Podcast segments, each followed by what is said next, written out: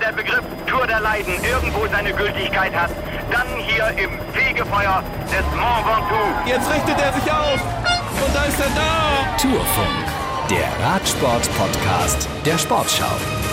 Heute hat das Fegefeuer am Col du Granon, glaube ich, gezündet für Tadej Pogacar. Hallo, hier ist der Tourfunk. In der Besetzung Michael Ostermann, schön, dass du da bist. Fabian Wegmann, unser Radsportexperte und Michael. Florian Nass, der heute die Komment äh, diese Reportage im Fernsehen begleiten durfte. Eine fantastische, eine unfassbare Etappe. Kann man von historisch sprechen, Florian? Ja, und dazu passt der Berg Col du Granon. Da wurde einmal eine Tour de France-Geschichte geschrieben. Das war 1986. Da verlor nämlich Bernard Hinault zum letzten Mal übrigens in Gelb diese Führungsposition an Greg LeMond. Das war eine große Geschichte, die in Frankreich riesig war, weil Greg LeMond war auch noch aus der gleichen Mannschaft, La Vie Claire. Ja, das war eine Riesengeschichte, die wurde heute noch erzählt. Und dann kommen die wieder an den Col du Granon. 1986 war das übrigens damals. Und dann passiert so etwas. Ich finde, das kann man durchaus historisch bezeichnen. Ich glaube, dass auch äh, Jonas Wingegaard es so ähnlich einsortiert. Hören wir mal, was er gesagt hat. It's it's really incredible. Uh, it's hard for me to put words on. Uh, this is what I dreamed of.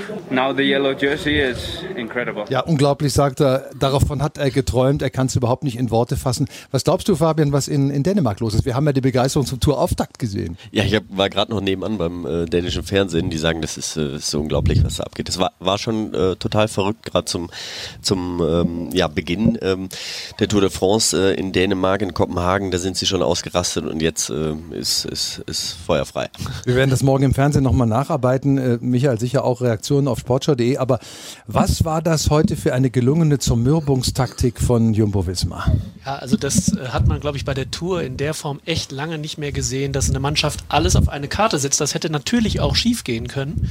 Und sie haben ganz, ganz früh attackiert. Also auf dem Col du Telegraph, da sind sie über die Kuppe, haben sie attackiert in die Abfahrt hinein nach Valois. Ähm, und es hat funktioniert. Sie hatten Tadej Pogacar da schon äh, isoliert. Da waren noch 67, äh, fast äh, neu- äh, 68 Kilometer zu fahren. Und dann auf dieser langen, das ist ja so ein lang gezogenes Stück, was zwar stetig bergauf geht, bevor dann die steilen Kehren am Galibier kommen, waren sie zu viert. Geraint Thomas war noch dabei, Jonas Wingegaard, Primoz Roglic von dem Jumbo-Visma-Team und eben Tadej Pogacar. Und was Roglic, also Roglic hat sich heute aufgeopfert für den Plan. Roglic hat attackiert, dann musste Pogacar hinterherfahren, Thomas hat immer nur hinten drin gehangen und dann kaum war er dran, hat Wingegaard äh, attackiert. Und das war wirklich, also fantastisch zu sehen. Hohes Risiko, weil Pogacar immer hinterhergefahren ist, selbst dann mal in die Offensive gegangen ist, um wahrscheinlich auch zu demonstrieren, so Leute, ich bin der Chef hier. Äh, Seine Helfer kamen dann zumindest zum Teil zurück, aber insgesamt hat man dann doch festgestellt, äh, sie hatten ja auch noch Wout van Aert äh, vorgeschickt, der dann äh, im Tal nochmal Primus Roglic rangefahren hat an die Gruppe um Wingegar und ähm, äh, ähm, und äh, Pogacar. Also du hast so viele taktische Elemente gesehen und die haben das so brillant umgesetzt. Du hast gesehen, sie sind die stärkste Mannschaft und natürlich muss Wingegaard dann fünf Kilometer vor dem Ziel diese Attacke setzen können. Der hat ja auch Kraft gelassen und dann ist Tadej Pogacar wirklich äh, ja eingebrochen. Anders kann man es nicht sagen. Das haben wir von ihm so in der Form noch nicht gesehen. Und ähm, ja, großer Radsport. Das räumt er auch selber ein. Hören wir uns mal an. I don't know. On uh, Galibier, I still felt good, really good. I was, uh, yeah, I got uh, a lot of attacking from Jumbo. They were really good today, and uh, yeah, then on uh, the last climb, I don't know. I just didn't have a good final day, and uh, yeah, um, I was suffering until the end. Ja, hat gelitten bis zum Ende. Im Galibier hat er sich noch gut gefühlt und auf einmal keine Kraft mehr da. Und da gibt es ja Erklärungsversuche, Erklärungsansätze. Florian, was ist deine Erklärung? Ich habe noch keine, wenn ich ganz ehrlich bin, weil er so einen guten Eindruck eben am Galibier gemacht hat. Das hat er eben ja auch gesagt. So, aber natürlich kann man über viele Dinge spekulieren. Wir haben ganz in der Nähe am Galibier mal einen, äh, einen Einbruch gehabt von, von Jan Ulrich 1998, Hungerast. War natürlich eine ganz andere äh, klimatische Situation. Es war damals unglaublich kalt. Sowas kann natürlich passieren. Heutzutage würde man sagen, puh, die werden eigentlich so gut versorgt, warum soll es passieren? Aber man soll es nicht ausschließen. Unsere dänischen Kollegen spekulieren genau über das Thema, dass der vielleicht einen Hungerast gehabt hat. Wir haben, Fabian und ich, in unserer Fernseh-Live-Berichterstattung natürlich auch darüber diskutiert. Es gab Corona-Fälle in der Mannschaft. Warum soll nicht auch er davon tangiert sein? Vielleicht ist er körperlich auch tatsächlich leicht angeschlagen. Aber dazu kommt logischerweise auch, die waren bärenstark. Die haben so oft attackiert. Warum soll auch dieser Mensch nicht irgendwann mal an seine Grenzen kommen? Ich glaube, diese drei Komplexe kann man durchaus diskutieren. Und ich glaube, das wäre ja durchaus nicht unsympathisch, wenn man eingestehen müsste, auch Tadej Pogacar hat seine Grenzen. Aber es kommt hier offenbar auch darauf an, Fabian seine, seine Kräfte gut einzuteilen und vor allem auch rechtzeitig zu verpflegen. Wir haben ja gesehen, dass äh, Quintana wollte fünf Kilometer vom Ziel nochmal was zu trinken haben, kriegt er aber nicht mehr, weil da ist es dann verboten. Genau, da hat er zu spät ähm, nach dem Auto gerufen. Äh, das war dann äh, ja bei 4,8 Kilometer und da, da gab es auch nichts mehr. Ähm, das war schon ein bisschen doof und dann ist auch noch Warren Bergil von vorne gekommen. Äh, der hatte noch eine Flasche drin, da hat Quintana auch nochmal drauf gezeigt, aber Bergil, der war so grau, der hat das gar nicht mehr verstanden und dann war er schon vorbei, also konnte ihm auch nichts mehr geben. Ähm, ja, wir haben und her spekuliert, aber dieser Hunger, es kann natürlich sein, weil ähm, natürlich wissen sie, was sie zu sich nehmen müssen, so über die Etappe. Aber so 70 Kilometer vor Ziel, da schon so zu attackieren und so tief zu gehen, das ist nicht ganz normal. Das ist nicht ganz normal in so einer Etappe. Da ist normalerweise ist ähm, fährt Pogacar dann ein schnelles Tempo, da fährt seine Mannschaft vorne und dann äh, fährt er auf einem Niveau. Aber da, die hat zehnmal zehnmal habe ich gezählt, haben sie ihn attackiert, Wingegar und Roglic und zehnmal musste er voll all in gehen. Und das sind halt diese Speicher, die machst du dann komplett leer. Ne? Und ähm, da hat kann es natürlich sein, dass er da einfach zu wenig Zucker zu sich genommen hat, zu wenig gegessen hat und das so ein bisschen auf die leichte Schulter genommen hat, weil er sich ja gut gefühlt hat, so wie er auch gesagt hat. Ja, Michael, ich meine, ist das eine Trendwende bei dieser Tour de France, dass, dass man jetzt doch konstatieren muss, dass die im UAE ist einfach zu schwach, um, um Jumbo-Visma Paroli zu bieten, wenn der Topmann Pogacar nicht 100 Prozent liefern kann? Ja, also äh, vor allen Dingen wird es jetzt interessant zu sehen sein, Jumbo hat jetzt das gelbe Trikot, der Vorsprung ist über zwei Minuten auf Pogacar und die anderen, die anderen sind alle sehr eng beieinander, da geht es um Sekunden, aber äh, Jumbo kann das kontrollieren. Die Mannschaft dazu haben sie. Das ist äh, äh, halt die große Stärke. Wingegaard ist definitiv, heute war er der Stärkste. Er ist auf Augenhöhe mit Pogacar, das haben wir die ganze Zeit schon gesehen. Wenn einer mitfahren kann mit Pogacar, dann ist es Wingegaard gewesen. Und äh, jetzt hat er das Trikot zu verlieren. Das ist natürlich auch Stress. Er muss jetzt jeden Abend hier, das ist neu für ihn, auch in diesen ganzen äh, Zauber mit äh, Podium und äh, Pressekonferenz und äh, das kostet Zeit, das ist auch stressig geht zulasten der Regeneration, gehört aber für den Träger des gelben Trikots dazu und er kennt das nicht. Und ähm, das kann auch eine Rolle spielen, aber er hat eben, und das ist, glaube ich, das große Pfund, seine Mannschaft. Aber Tadej Pogacar wäre natürlich nicht Tadej Pogacar, wenn er nicht gesagt hätte, heute habe ich zwei Minuten verloren oder fast drei und morgen hole ich mir die zurück. Absolut ein zweimaliger Champion, der gibt nicht auf so schnell. No, it's not over yet. Uh, we know I lose today three minutes, maybe tomorrow I gain three minutes. We see. Uh, I will. Uh, I will keep fighting till, till the end. I'm in revenge. I want to race until uh, until the end. Uh, I want to give it everything and uh, to to have no regrets. Tja, heute habe ich drei Minuten verloren, morgen gewinne ich vielleicht wieder drei. Wer weiß, das Rennen ist noch lange nicht zu Ende. Ich werde kämpfen bis zum Schluss. Tadej Pogacar also gibt sich kämpferisch. Aber nochmal zu Jonas Wingegaard. Äh, Florian, was ist das für ein Typ? Ich, ich, ganz ehrlich, der Typ ist mir immer noch fremd. Und das meine ich überhaupt nicht negativ, sondern der ist letztes Jahr in eine völlig neue Rolle hineingewachsen. Roglic war der klare Kapitän. Mhm. Ja, und jetzt manifestiert sich aber, das war du wirst sowieso nicht zufällig Zweiter. Das ist auch klar, ja. Der hat diesen Status sich jetzt verdient. Der wird der Mann sein, der in Zukunft und jetzt sind sie auch noch so nah beieinander, altersmäßig. Das ist eine große Zeit, die diese beiden vielleicht prägen können. Und das finde ich das Faszinierende. Dieser Tag hat gezeigt, wir müssen nicht einfach nur auf Pogacar tippen und machen es uns leicht, sondern das ist eine Breite. Und das tut dem Radsport unglaublich gut. Und wer weiß, wer da vielleicht noch aufschließen kann in den kommenden Jahren, das finde ich extrem spannend. Und deshalb ist mir dieser Mann rein schon mal allein aufgrund dieser Konstellation unheimlich sympathisch. Er macht die Tour de France wieder spannend. Sicherlich auch mit einer sehr starken Unterstützung der Mannschaft. Ähm, so im Ziel, so erleben wir ihn ja dann im, im Interview, sehr zurückhaltend, sehr bescheiden. Äh, das kommt, glaube ich, schon so rüber. Ich finde es super, dass er die Tour de France wieder richtig spannend gemacht hat. Sie war es sowieso. Wir ja. reden über 39 Sekunden, die es gestern noch ja. waren. Ja, und jetzt haben wir natürlich schon eine, eine andere äh, Zeitrechnung, das muss man schon sagen. Aber wir hatten ernsthaft damit gerechnet, dass es so eine Verschiebung gibt Ich nicht, da bin ich ganz ehrlich. Andere haben es vielleicht so kommen sehen, ich nicht, aber das macht durch Jonas Wingegaard die Tour de France noch mehr Spaß. Ich finde sie sowieso super äh, in diesem Jahr äh, und zu einer legendären Etappe, die wir heute gesehen haben, gehören ja nicht nur, gehört nicht nur eine Geschichte. Da waren mehrere Geschichten dabei. Eine 20-Mann-Gruppe mit wieder vier deutschen Fahrern dabei. Arkea Somsig, die Franzosen werden gejubelt haben. Ja, mit Warren Bagui vorne. Fährt um den Sieg. Irgendwann war klar, wird er nie, wird nicht reichen. Aber Nairo Quintana kommt mhm. hinterher. Auch eine große Persönlichkeit des internationalen Radsports. Und dann dieser Kampf, der fast ein bisschen unterging. Weil klar, jetzt ging es um Gelb aber Simon Geschke, ja, ja, der permanent mitzählen muss ja. quasi, ja, kommt der Bagi durch, bin ich's los. Gewinnt Pogacar, ist alles völlig egal, ja, das fand ich super und das waren die Geschichten, die parallel liefen in dieser Etappe heute und deshalb war sie auch so faszinierend. Ich glaube, im Teamauto haben sie einen Taschenrechner gehabt und ständig immer zusammengezählt, ne? Aber ja, ja.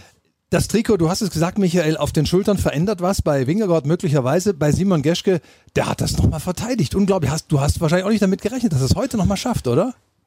Ich, ich, wusste, dass er da kämpfen wird, ja. aber das äh, ist natürlich, es ist nicht sein Terrain. Ne? Auf 2400 Meter, das, sind, das ist ein bisschen, das hat er auch selber gesagt, das ist über seinem Niveau, da musst du wirklich mit den besten Leuten mit. Zweiter ne? am Galibier. Das muss man äh, mal ja, machen. Das ist ja. schon cool. Genau. Im Bergtrikot ein Deutscher, Zweiter am Galibier. Also das ist schon, schon riesig groß und ähm, ähm, aber er wusste natürlich, dass er bei diesen Bergen mit den wirklich mit den Besten mithalten muss er hatte Glück, nein, er hatte nicht Glück gehabt, sondern er, er, hat wirklich ordentlich gekämpft, um in dieser Riesengruppe drin zu sein, weil dieses Terrain, wo sie weggefahren sind, das war nicht sein Ding, das war relativ flach und da musste er sich wirklich ordentlich anstrengen.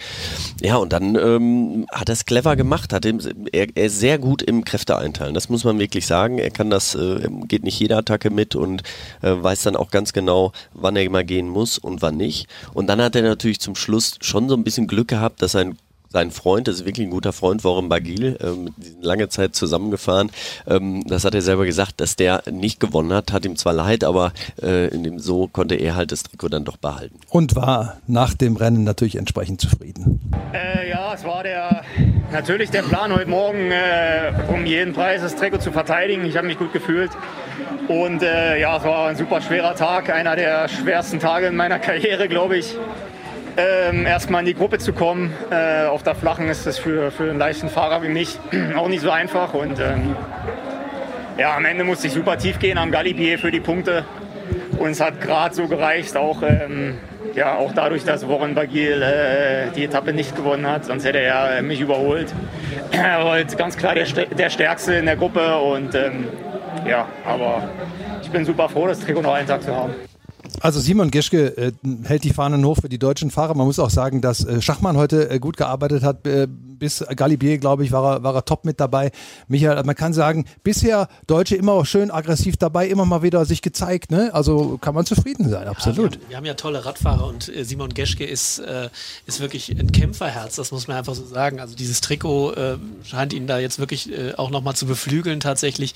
Wir haben Lennart Kemner jetzt schon zweimal ja fast schon ein bisschen tragisch scheitern sehen, ähm, aber der ist halt auch super. Jetzt hat er heute viel Zeit kassiert, das heißt, er kann, wenn er sich ein bisschen erholt hat in den äh, in verbleibenden, auf den verbleibenden Etappen, die ihm liegen, nochmal was riskieren und nochmal äh, in den Angriff gehen. Äh, für Vlasov werden die Podiumschancen immer kleiner. Ähm, also da müssen wir, glaube ich, nicht mit rechnen. Und dann kriegt er freie Fahrt. Und ja, auch Nils Polit, der in der Ausreißergruppe war, Maximilian Schachmann. Nils Polit hat sich ja diesen Vierkampf da am Galibier dann mal eine Weile noch aus der Nähe angeguckt, bis sie weggefahren sind. Das sind alles tolles Rad, tolle Radfahrer und Nils wird auch noch vielleicht im, in den, in den äh, Zentralmassivsetappen äh, nochmal eine Chance bekommen, mitzugehen. Ja. Also äh, ich glaube, da können wir uns noch auf viel freuen und ähm, einen Etappensieg bei der Tour de France kriegt man nicht geschenkt. Das ist echt leicht, nicht, echt nicht leicht und ähm, äh, insofern, sie kämpfen alle, sie sind alle dabei und äh, auch Georg Zimmermann haben wir gestern gesehen. Ja, heute Jonas ja. Rutsch. Heute Jonas ja, Rutsch. Der, war, der war schwer angeschlagen zu Beginn der Rundfahrt, musste sich erstmal wieder, äh, ja, ähm, rankämpfen, ja, und diese Schmerzen überstehen und dass der so eine Attacke äh, äh, äh, an so einem Tag so eine Attacke mitgeht, das zeigt, der probiert jetzt schon mal was. Den sollten wir nicht außer Acht lassen. Den werden wir sicherlich noch bei der einen oder anderen Überführungsetappe vielleicht, keine Ahnung, nach Monde oder so, der, den werden wir da sicherlich noch sehen. Also ich schreibe das noch nicht ab, sowieso nicht. Es gibt noch einen deutschen Etappensieg, leg mich da fest. Gestern elf Sekunden am gelben Trikot vorbeigeschraubt. Heute hat er richtig kassiert im Ziel Lennart Kemner. Ja, ich denke, war, war sehr, sehr hart und äh, ja, für mich war, war heute nichts so. Also ich hatte schon gedacht, dass es so sein könnte und äh, es wurde dann halt so früh attackiert und einfach äh, keine Chance gehabt. Dann lass uns mal auf morgen schauen. Alp d'Huez, seit vier Jahren mal wieder im Programm. Florian, eine der legendärsten Anstiege überhaupt bei der Tour de France. Ähm, was erwartest du? Ein Fest der Fans natürlich. Ähm, bei meiner ersten Tour 97 war Alp d'Huez auch mit dabei und ich dachte, was ist denn das hier? Das ist ja unfassbar. Es war unglaublich. Ich habe so wie äh, mein Kollege Holger Gerska vom Radio natürlich auch diese, dieses legendäre Bergzeitfahren damals erlebt, als Hunderttausende von Menschen diesen Berg in eine, es war nur noch voll mit Menschen. Ähm, wir haben wirklich Dinge erlebt, die man vorher nicht glauben konnte. Und das wird morgen ähnlich. Dazu kommt aber, dass es gleich zu Beginn über den Galibier geht. Fer. 60 Bergpunkte, das sagt im Prinzip schon fast alles. Äh, wir reden über mehr als viereinhalbtausend Höhenmeter. Und dazu dieses Finale in diesem Menschenmeer. Es wird unglaublich werden. Das werden Bilder, das werden Töne, das werden Emotionen und das wird ein großartiger Kampf. Also Alp d'Huez hat sicherlich ein bisschen was auch verloren. Es gibt andere Orte, La Planche de Belfi hat ein bisschen auch aufgeholt, es ist was Neues entstanden. Man muss auch nicht jedes Jahr Alp d'Huez haben, aber ich glaube, den allermeisten ist dieser Ort neben Paris ein Begriff. Und da sagen sie, das ist doch Tour de France. Und genau so ist das. L'Alpe d'Huez, darauf muss man sich einfach freuen. Und dann dieses Duell, das wir so in der Enge und in der Konstellation vielleicht gar nicht erwartet haben, dass Pogacar nun aufholen muss, dass Pogacar was gut machen muss, Fabian. Ja, genau, das ist es. Und da bin ich mal gespannt, ähm, wie es morgen, wie es ihm morgen geht. Wenn es nur, nur ein Hungerast war, dann geht es ihm morgen wieder gut, dann ist alles wieder in Ordnung. Ähm, nur alleine kann er ja nicht ähm, so früh in die Attacke gehen. Also ich kann mir nicht vorstellen, dass er am Croix wegfährt und dann in Alp d'Huez oben ankommt. Also und äh, Jumbo Wismar die ja, sind ja auch clever, die haben ja auch eine gute Taktik und die sehen, dass die Mannschaft auf jeden Fall angeschlagen ist und deswegen glaube ich, dass ähm, wenn es denen einigermaßen gut geht, dass sie morgen eine ähnliche Taktik fahren, dass sie wieder probieren, ihn zu isolieren und ähm, damit er dann nicht diesen Überraschungsmoment hat. Ähm, ja, und dann muss man gucken, wenn Wingegar sich äh, jetzt heute nicht so über äh, verausgabt hat, dann ist er gleich stark. Also dann ist er genauso stark wie äh, Pogacar am Berg im absoluten Sprint. Das haben wir jetzt in den ersten Tagen immer gesehen. Da hat er immer das Nachsehen gehabt. Aber da hat er sich, hat Pogacar sich auch einfach die Sekunden geholt durch Zeitbonifikation. Aber er konnte ihn nie wirklich vom Rad ab wegfahren. Und deswegen, ähm, ja, wird es wirklich sehr, sehr spannend morgen. Also da, ich freue mich tierisch drauf. Ähm, wie es jetzt wirklich abläuft, weiß ich nicht, weil so wie es heute abgelaufen ist, das hätte ich mir natürlich auch nicht, ähm, ja, das habe ich nicht erwartet. 13.35 Uhr in One und äh, 15.10 Uhr bei uns im ersten. Michael, worauf freust du dich morgen am meisten? Ja, wie äh, äh, Florian es ja gesagt hat, also die Kulisse ist natürlich äh, einzigartig, einzigartig. Dazu kommt natürlich, dass äh, am französischen Nationalfeiertag ja. so unheimlich viele Menschen an der Strecke sein werden. Also ähm, das wird, das wird gigantisch. Ja, und ich glaube, dass Pogacar das nicht so leicht auf sich sitzen lassen wird. Ich glaube, der wird versuchen zurückzuschlagen morgen. Das, äh, wenn er, wenn er, also wenn es ihm, ne, Fabian sagt, wenn es ihm wirklich, wenn es wirklich nur in Anführungsstrichen Hungerast war, ähm, dann äh, wird er morgen versuchen zurückzuschlagen, ob Jumbo das zulässt. Aber sind ja auch noch ein paar andere Leute da.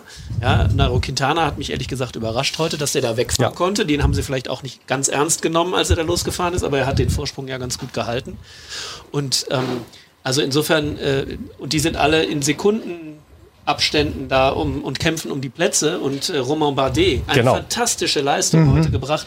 Also äh, das wird wieder Spektakel, glaube ich. Und Jumbo ist nicht alleine gegen Tadej Pogacar, sondern da gibt es ganz viele andere Interessenkoalitionen möglicherweise, die sich da bilden. Also das wird äh, aufregender Radsport. Ja, Romain Bardet, den sollten wir echt nicht vergessen. Das wird für den natürlich morgen ein Fest ah. an diesem 14. Juli als Zweitplatzierter der Tour de France. Wir dürfen echt nicht vergessen, ja. Pogacar ist der liegt noch, genau, ja. der liegt noch dazwischen. Bardet ist dazwischen. Also wenn es eine Etappe gibt, die ihr morgen nicht verpassen dürft, dann ist es diese. Nach Alp d'Huez, die sportliche Konstellation ist fantastisch, die Rahmenbedingungen sind erstklassig, Wetter soll auch mitspielen. Da kann man nur noch hoffen, danke euch für heute, dass wir heute besser wegkommen als gestern aus Medjev. Da hat es mit unter vier bis viereinhalb Stunden gedauert, bis wir in den Hotels waren. Aber kein Mitleid, wir dürfen live dabei sein. Das war der Tourfunk. Danke Michael, Fabian, Florian. Bis morgen. Stay tuned. Bis dann. Ciao, ciao. Ciao. Wenn der Begriff Tour der Leiden irgendwo seine Gültigkeit hat, dann hier im Fegefeuer des Mont Ventoux. Jetzt richtet er sich auf. Und da ist er da. Tourfunk. Der Radsport-Podcast der Sportschau.